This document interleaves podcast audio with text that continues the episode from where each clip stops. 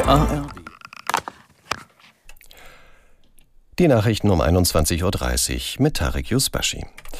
Bundeskanzler Scholz hat eingeräumt, dass der Bundesnachrichtendienst vom Aufstand der Söldnertruppe Wagner in Russland überrascht worden ist. Scholz sagte in der ARD-Sendung Maischberger, die Dienste in Deutschland hätten vorher nichts gewusst. Der Kanzler kündigte an, den Informationsfluss mit verbündeten Ländern zu besprechen.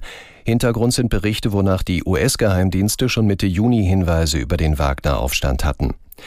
Scholz wies außerdem Vorwürfe zurück, die Politik der Ampelkoalition sei verantwortlich für die guten AfD-Umfragewerte. Alle, die dies behaupteten, machten es sich sehr leicht, so der Kanzler. Die Deutsche Bahn schlägt im Tarifstreit mit der EVG jetzt ein Schlichtungsverfahren vor. Damit solle der Konflikt ohne weitere Streiks in der Ferienzeit beigelegt werden, erklärte der Konzern. Aus der NDR Nachrichtenredaktion Simone Kienzle. Die EVG hat dazu bis jetzt nur gesagt, dass sie den Vermittlungsvorschlag prüfen will, sobald er offiziell eingegangen ist. Gewerkschaftschef Burkhardt hatte vorher betont, die Gewerkschaft sei weiter gesprächsbereit. Für einen Abschluss müsse die Bahn aber noch mal ordentlich nachlegen. Die EVG hat ja schon eine Urabstimmung über einen unbefristeten Streik angekündigt. Noch dazu hieß es aus Kreisen der Gewerkschaft, dass bei einer Vorstandssitzung morgen auch über weitere Warnstreiks entschieden werden soll. Die Rede war von einem Ausstand am kommenden Dienstag. Die Landesregierung in Sachsen-Anhalt steckt in einer Koalitionskrise. Hintergrund ist, dass im Landtag in Magdeburg die Wahl eines obersten Datenschützers auch heute gescheitert ist. Der Kandidat der Koalition bekam erneut in drei Wahlgängen nicht die erforderliche Mehrheit. Eigentlich haben die Regierungsparteien CDU, SPD und FDP eine komfortable Mehrheit im Landtag von Sachsen-Anhalt.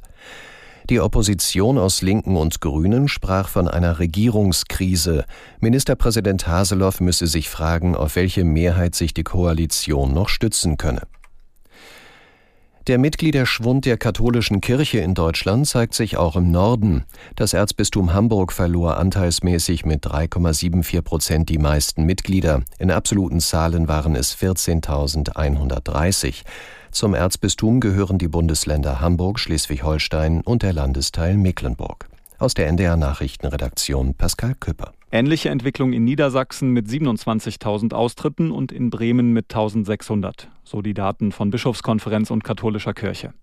Aber trotz Austrittswelle im Erzbistum Hamburg sind die Zahlen der Taufen, Trauungen und Teilnehmer von Gottesdiensten dort wieder gestiegen.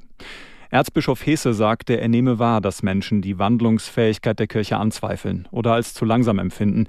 Er hoffe aber, dass die Kirche trotzdem den Menschen die Tür zum Glauben offen halten könne. Die evangelische Nordkirche hatte schon im März ihre Zahlen vorgelegt. Sie verlor im vergangenen Jahr 66.000 Mitglieder. Das Wetter in Norddeutschland. In der Nacht bewölkt, örtlich etwas Regen bei Tiefstwerten von 17 bis 10 Grad und morgen Sonne, Wolken und stellenweise Regen bei 21 bis 27 Grad. Das waren die Nachrichten.